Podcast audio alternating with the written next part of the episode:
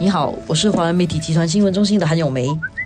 你好，我是华人媒体集团新闻中心的洪丽婷。今天我们来谈一下这个马国疫情恶化哦。然后颁布紧急状态令，这个事情呢，使得许多在新加坡的马来西亚朋友也感到非常紧张啊、焦虑了。这里有两个层面呐，所以可能我们先谈一下这个行管令。之前马国也其实有实施过了，然后这次实施的地方，其实在新加坡有蛮多马国人，其实就是来自那些州属的啦，像是槟城啦、雪兰莪啊、吉隆坡、马六甲、柔佛，特别像是柔佛来讲的话，其实很多人其实就是往返进进出出的。可能大家会想，所以这次的行管令是有什么？具体的影响吗？主要的限制就在于说，其实呃，居民就不得擅自离开住家，一户家庭只准两个人出外去采购食物啦、药物、日常用品，而且你离家的范围不可以超过十公里。如果真的你十公里以内没有你需要的一些医疗服务和药物，你你要到最靠近的地方购买。所以这个是新管令的部分啊，呃，还比较简单，比较纯粹一点，而且它只实施两周，这个也是很有趣的地方。为什么只实施两周？因为它其实病例是蛮严重的，嗯，因为马来西亚已经好多天的病例都是超过四位数的，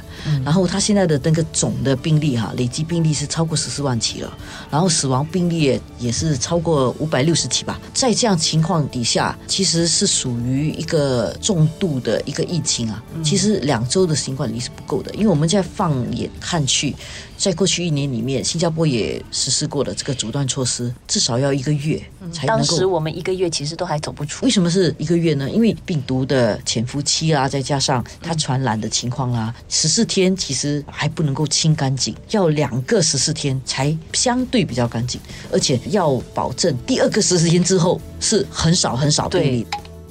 马来西亚在行管令只颁布十四天。但是呢，它有一个比较重的一个措施啊，就是颁布紧急状态，反而颁布到八月一号。嗯，这就会让很多分析师认为说，哎，你现在是不是很奇怪？因为有这么严重到需要颁布紧急状态吗？很多国家颁布紧急状态就要军法统治啦，政府不能运作啦，等等。他的这个紧急状态呢？是政府照常运作，也不需要军队管制，但是它只是不允许政治活动。而且政府他有提到说，政府方面可以动用一些平时不可以动用的资源呐，对，包括可能私立医院，他也可以征召进来，就是来帮忙抗疫。不过其实不需要紧急状态也可以征召私人医院啊。我觉得这个穆尤丁政府，尤其是穆尤丁，他要颁布紧急状态，正如很多分析师认为的，他是为了自己的政权，为了政治。因为马来西亚政局啊，在过去的几年里面都处于一种不稳定。而穆尤丁执政其实处在一个恐怖平衡状态。因为他从执政第一天就一直在就在一个恐怖状态，动不动就有这边的人呃说哦我跳槽了，然后我跳槽了，他的就不稳了，所以他动不动就不稳。所以如果不颁布紧急状态，大家还继续政治活动的话，然后又再继续做这个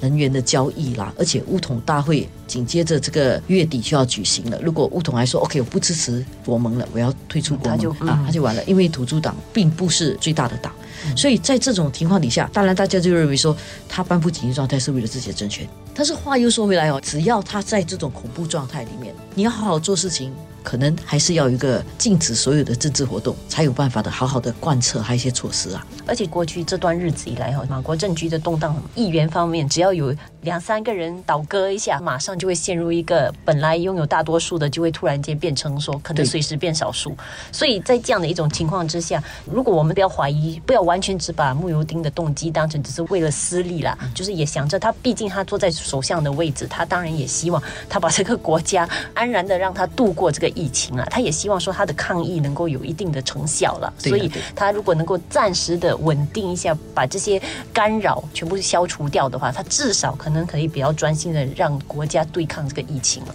大概现在比较少人会相信马来西亚的政客，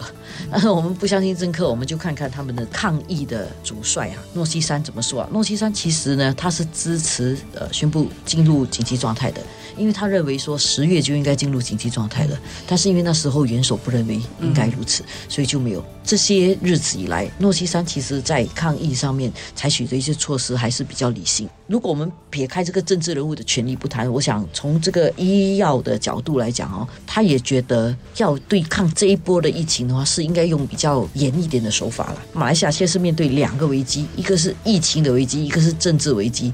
在不同的人眼里，不同的危机比较大。就是在诺西山眼里，医疗的角度来讲，疫情的危机比较大。但是可能在其他政客的眼里，政治的危机比较大，然后在普通百姓的眼里呢，大家就觉得很混乱。所以马来西亚朋友就讲说，我不担心这个行管令两周，我担心是两周之后还你要无数次延长，要延长多久？而且虽然我们是说这段时间可能可以暂时平息这些政治活动啦，就是让穆尤丁专心的抗议，但是其实这段时间你可以想象的，就是那些政客也当然不会就这样安宁下来的，一定是一直不停的炒作，一直在说，呃，这个就是有政治动机啊，然后限制他们的行动啊等等。所以虽然是说会可能可以平静，接下来一直到八月，但是其实中间会有什么变数，其实也很难说的啦。所以我觉得戏没有这样容易完啦，他是讲八月啦，但是这个八月可。可能只是一个数字而已，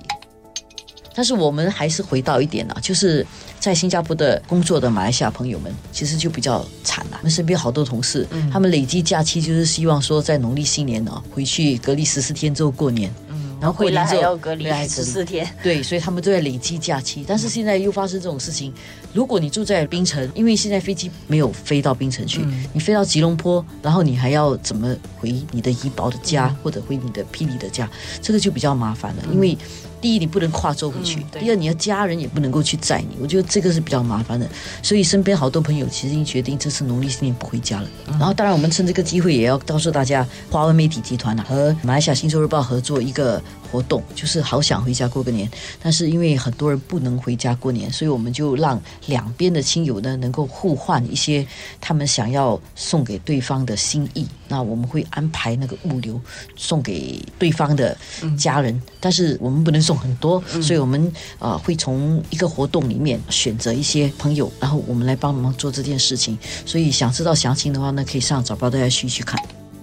对，在新加坡的人来讲的话，可能也另外一点会担心的就是，呃，这段时间又新管令啦，又这么紧急状态啦，物流方面会不会受到什么影响？因为毕竟要过年了嘛，我们都知道，我们从马国那边也进口蛮多的东西的。不过在这方面，贸工部长陈生也有强调说，这方面的其实不会受到影响啊。就好像之前在新管令啊或者阻断措施之间，其实两国之间的那些物品的流动，其实还是对啊，榴莲照吃啊，所以物流是没有太大的问题的。而且呃，新加坡的食物来源也很多，所以食物来源多的话，呢，就不单单靠马来西亚，就包括鸡蛋供应，其实也是已经很多元化了。嗯，不过站在新加坡的角度，呃，马来西亚作为我们的近邻，我们也是希望说他们的疫情控制下来了。对，因为毕竟你你的邻国如果疫情呃失控的话，其实对我们也是随时会有一种潜在的一种呃输入型病例的风险呐。